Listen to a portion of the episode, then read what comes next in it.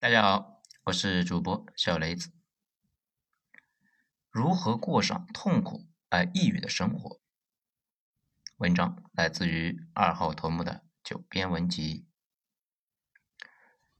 结合我个人的经历呢，有三个办法可以让人过上很痛苦的生活。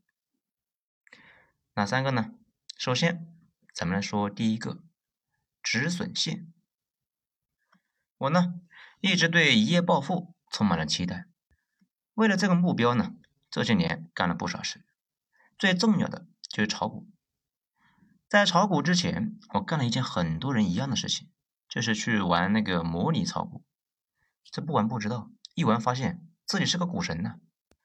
玩期货，那甚至呢差一点财务自由了。如果不是虚拟筹码的话，这当场就坐不住了呀。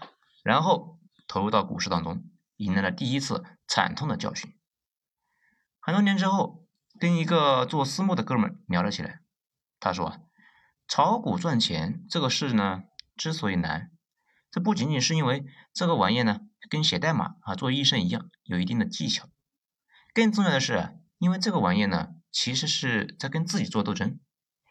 面对一件事情，每个人都会蹦出一堆的想法，最后某一个想法胜出，然后被执行。可问题是呢？”绝大部分人总是选择那个容易的操作去做，不但选择容易的选项，还给自己找理由，让自己相信容易的选择才是更合理的。容易的选项和从众心理在股市里面是最危险的。这为什么你买它就跌，你卖它就涨呢？一句话说，就是你和其他人的动作是一样的，你们拧成了一股大流，被集中收割了。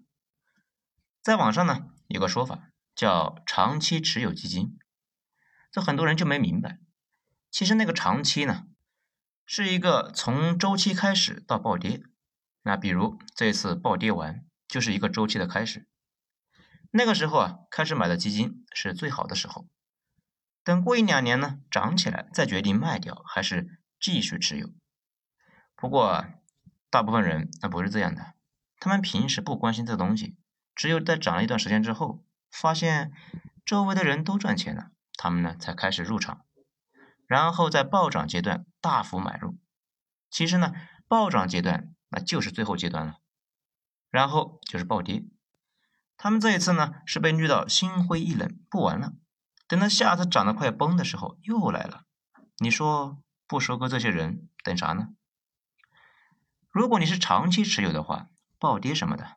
对你就根本没什么影响，比如啊这几天呢，看着跌得很猛，其实啊也才跌百分之二十多。要知道，去年的明星基金都涨了一倍还多。你惨，主要是因为你入场太晚，你不是经过深思熟虑而进来的，而是跟着大家涌进来的，所以非常危险。这次暴跌呢，对于新手很痛苦，对于老手们来说啊，暴跌不是坏事。暴跌了，那才是下一个周期的开始。老手们那都是等跌完了之后才建仓，新手呢才在山顶建仓。那你们仔细体会一下，这么多年来，这么多人同时有这样的想法，只能够说不是偶然的，而是一种必然。对于大部分人来说，都倾向于做容易的选择，而机构们呢都设有止损线，跌到一定程度自动清仓了。真正的是做到了莫得感情，谁图谁，那自然是一目了然。生活中到处都是这种情况。面对新的东西啊，绝大部分人选择的是等等再看。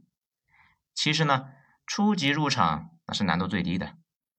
面对便宜的股票和房产，绝大部分人那也看不上，等到它涨得贵的不行的时候再买，一买呢就成了接盘侠。碰上挑战，那忍不住想退缩。其实啊，多年之后回过头来才发现，人生的关键点都是那些挑战。前段时间呢，看到一个说法，说持有房产涨十倍的人非常多，持有股票涨十倍的却非常少。主要原因呢，是你平时没那闲工夫去查自己的房子值多少钱，而且把房子卖掉套现，这也比较麻烦，可能呢没地方住了。这股票呢就不一样了。随时可以查，随时可以卖，最后的结果是谁都拿不住。所以说呢，人人的幸福并不相同，痛苦却是一样的。因为想法千奇百怪，到了落实阶段，绝大多数人选择了容易的选项。选择了容易，往往快乐是一时的，代价却是持续的。这个呢，就好像那种游戏里面，你选择了低难度刷怪，那确实是容易了呀，但掉落的经验也少了，经验值一直上不去。这到了后来呢，级别那也上不去，打不了更大的怪，级别更上不去了。这个时候啊，就彻底卡住了。这为什么我拿到虚拟的筹码来炒股，像个股神呢？因为虚拟的世界里面没有沉没成本，做什么选择那都不会痛苦。现实世界里面做任何决定都是有代价的，很多时候正确决定就在眼前，但是就是不敢去做。所以呢，第一个保持痛苦的秘诀就是一直做容易的选择。再坚持一二十年呢，慢慢的人生选择越来越少，也就越来越痛苦。咱们再说第二个啊，周星驰。前段时间呢，吴孟达去世之后，周星驰和吴孟达的关系就引发了一系列的讨论。不少人倾向于说他们两个关系正常，并不是外界传言的那样的关系很差。其实这东西呢，没什么可讨论的。了解周星驰的人，他都知道，周星驰在电影里面嘻嘻哈哈的，现实世界里面孤僻到了极点。大家呢？可以去看一看香港电影圈对他的评价，不是说他不好，而是啊，他对谁都是很寡淡，几乎没有人情味。当然了，这不是在否定周星驰，只是客观描述他那个人。如果你连这个都接受不了，说明你也是不真的喜欢他，而是喜欢了一个你想象的一个壳而已。而且可以看出来，大家喜欢他的呢，最喜欢的应该是那个无厘头。其实啊。他自己演了几年之后都演吐了，根本就不想再碰那些东西。这也是为什么不少人说他的电影好像变了个风格似的，不如以前好看了。因为他自己并不喜欢那些东西，所以不想玩了。后期拍出来的东西跟之前是完全不一样，一般的评价都是尽管都是烂片。这倒是跟小沈阳之前说的一件事情比较类似。他说啊，群众想看他表演一个操着东北话贱兮兮的娘炮。可是他自己实在是不想继续了，他要做个演员，最好是表演艺术家，然后很快就不火了。而同样耍剑起家的岳云鹏，那是越混越爽，因为小岳岳并不介意一直剑下去，并且乐在其中。这种人呢，在生活中那其实有很多，沉迷于自己的小世界，根本就无法自拔，完全孤立于这个世界之外，跟谁都保持着距离。我倒是不知道周星驰到底痛不痛苦，不过现实生活中这类人普遍过得都不怎么地。反正呢，我身边这类人都谈不上过得有多好。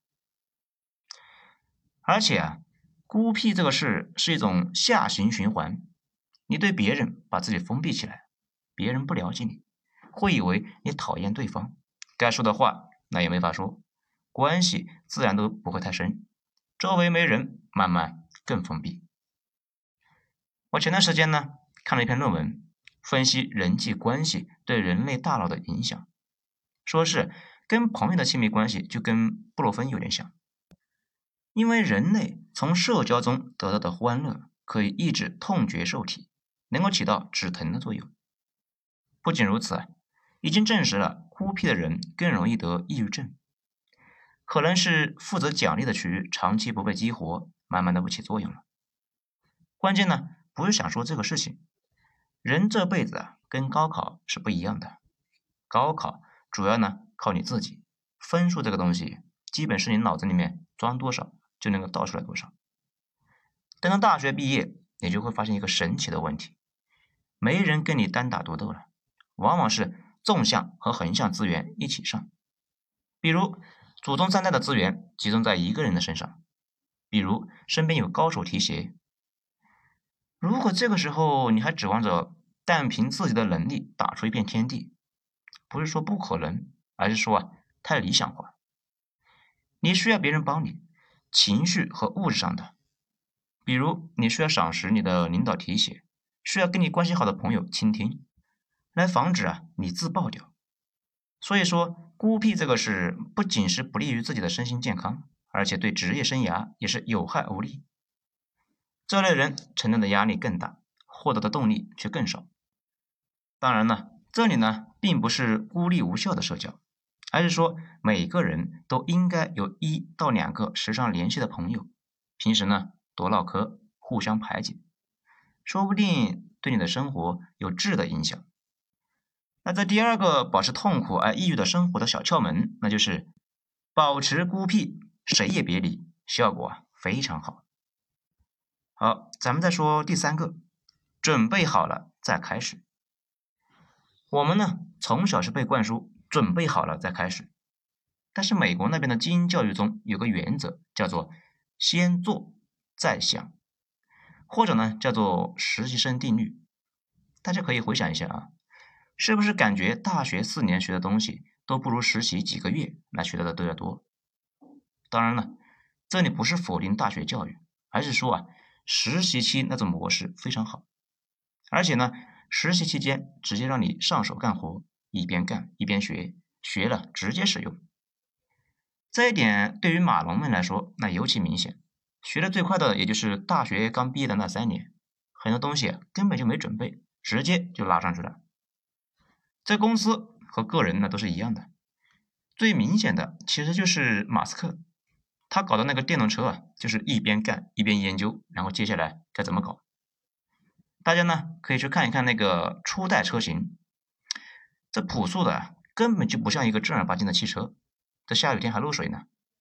但是它确实是这么一路迭代过来的，它的那个电动车就跟个哺乳动物似的，一直在进化。事实上呢，很多的时候，如果充分认识到了困难，那很多事情根本就没法搞，直接能够吓退大部分的人。甚至啊，很多成功的创业者也表示，当初一腔热血开始搞，根本就没意识到后来有那么多的麻烦。这如果一开始就知道那么艰难，就不会开始了。大家还记不记得之前咱们有个章节里面举个例子？十年前，工业界很不看好新能源车，因为电池贵的不行呢，造出来的车太贵，根本就没法推广。那个时候呢，大家是更看好氢能源。事实上，在接下来的十年间，随着各个主流的电池厂商不断的努力，再加上电动车卖的多，大量的科研经费被投入到电池应用上。电动车的价格在十年间降了百分之九十，现在越来越便宜。如今电动车成了主流，氢能源反倒是提的是越来越少了。所以说吧，有什么想法，可以先低成本的做起来，一点一点迭代，一边学一边做。你不一定用最漂亮的方式解决碰到的问题，哪怕用最笨的方式解决了，也比没解决要强。事前想的太多，很容易呢，最后什么也没干成。我以前呢，咱们之前有说过一个黄埔系列的文章，那里面有提到一个逻辑：黄埔匠心璀璨的那几届学生呢，并不是学校教的好，其实只上了七个月的课，而且呢也没教什么。大家想一想，自己七个月能够学会什么东西？他们都是后来在战争中成长了起来，这一点呢。在我国商业那也是很明显的，学习最牛逼的去了美国，剩下的在中国市场化大潮中拼搏，挺过来的那都是神。以小见大，以大见小，逻辑都差不多。事情比知识重要，有事就先做事，一边做一边学。如果一直不开始，时间长了就会忘了自己一开始要准备干啥了。这最后呢？就整体凝聚成三句话：第一，多做艰难的决定；第二，不要总是准备好了再开始；第三，避免孤独前行。如果希望生活痛苦一些，就可以呢反着来，非常有效哦。好了，今天就讲到这里，精彩下一章接着继续。我是主播小雷子，谢谢大家的收听。